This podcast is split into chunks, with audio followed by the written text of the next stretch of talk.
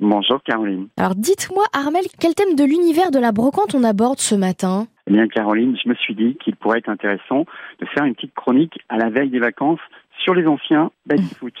Et le baby-foot est avant tout un bon prétexte hein, pour se retrouver entre amis. C'est une activité sociale où la bonne humeur et la camaraderie sont de mise.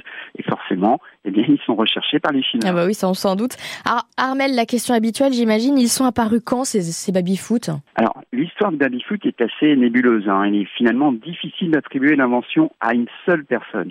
En fait, il faut remonter près de 100 ans quand même hein, pour découvrir les premiers baby-foot. On dit que son inventeur est américain, mais attention, il aurait vu le jour simultanément en France, dans la Creuse, et en Allemagne entre 1880 et 1890. Et l'on sait qu'une multitude de brevets ont vu le jour au début du XXe. Hum, alors justement, quels sont les principaux pays où on fabriquait des baby-foot? Alors, on retrouve sur le marché des baby-foot américains, français, mais aussi allemands et italiens.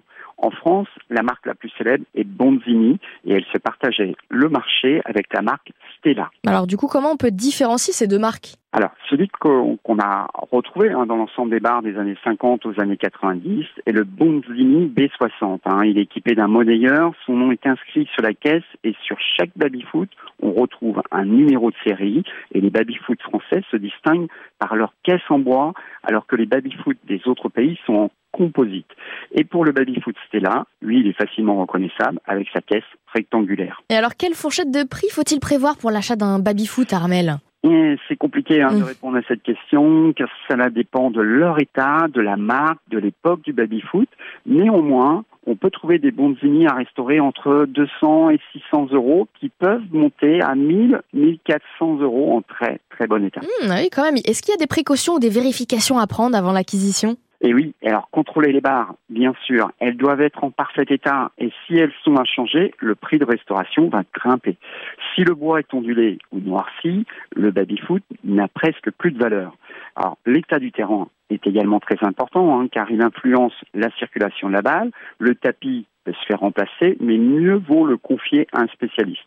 En ce qui concerne la finition, eh bien rien de compliqué, hein, juste un peu de patience, avec de nombreuses heures de nettoyage et puis une touche de vernis ou de cire pour un nouveau départ. Justement, est-ce qu'il y a des restaurateurs spécialisés dans les baby-foot Alors, le magazine Antiquité et Brocant du mois de juillet 2021 nous conseillait un ébéniste de la Creuse devenu fabricant alors du nom de Pascal Joulin et qui donc a créé sa propre marque. Je vous cite son site babyfootloublanc.fr. J'ai donc consulté celui-ci pour la chronique et j'avoue que j'ai eu un énorme coup de cœur pour ce monsieur qui crée des babyfoot où chaque modèle est fabriqué dans l'esprit d'un meuble d'époque et en les adaptant au style pour mieux les faire intégrer dans vos maisons. Imaginez Caroline un babyfoot dont la base ressemble à un bureau. Hum, Pas mal ça.